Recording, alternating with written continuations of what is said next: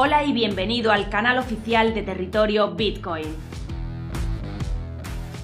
Un lugar donde hablamos de la tecnología más revolucionaria y disruptiva. En este programa encontrarás el contenido más relevante del ecosistema del emprendimiento tecnológico en España y Latinoamérica.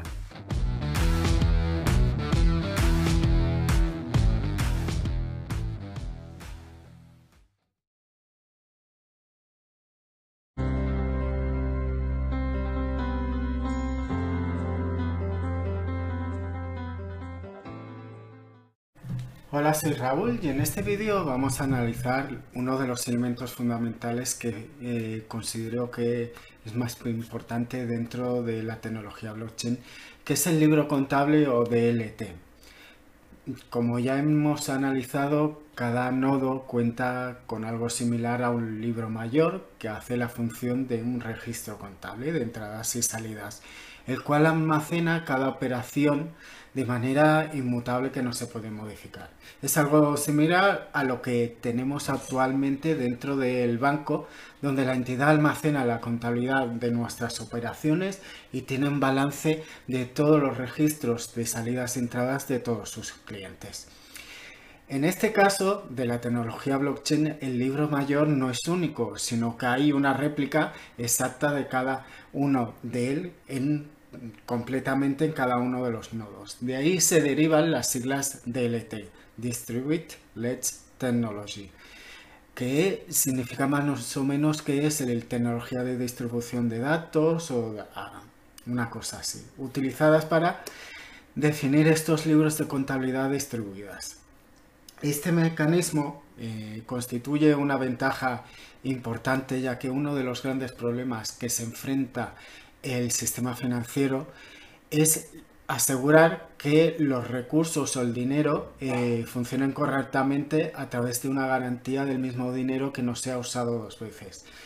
Este libro mayor de la tecnología blockchain mm, ya hemos analizado que no se puede modificar, mm, ya que se encuentra replicado por todos los nodos. Todos los nodos deben estar de acuerdo ante eh, una modificación y uno no puede cambiarse sin los otros también lo hagan. De esta forma se evita el problema del doble gasto, como ya hemos comentado, y la posibilidad de una manipulación de toda la red.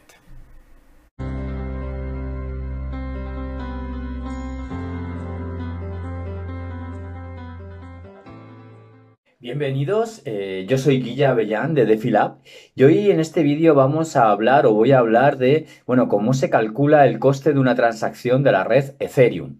Y bueno, es bastante sencillo. Simplemente hay que hacer una multiplicación de lo que es lo que se consume de gas en una transacción, lo que se consume de gas en una operación concreta.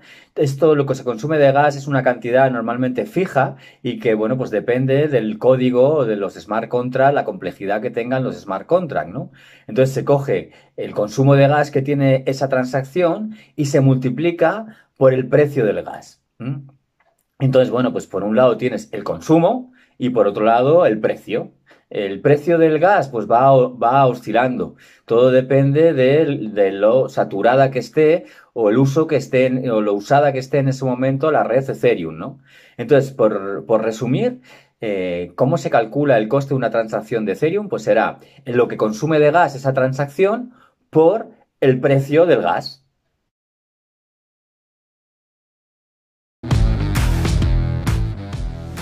Visítanos en territoriobitcoin.com.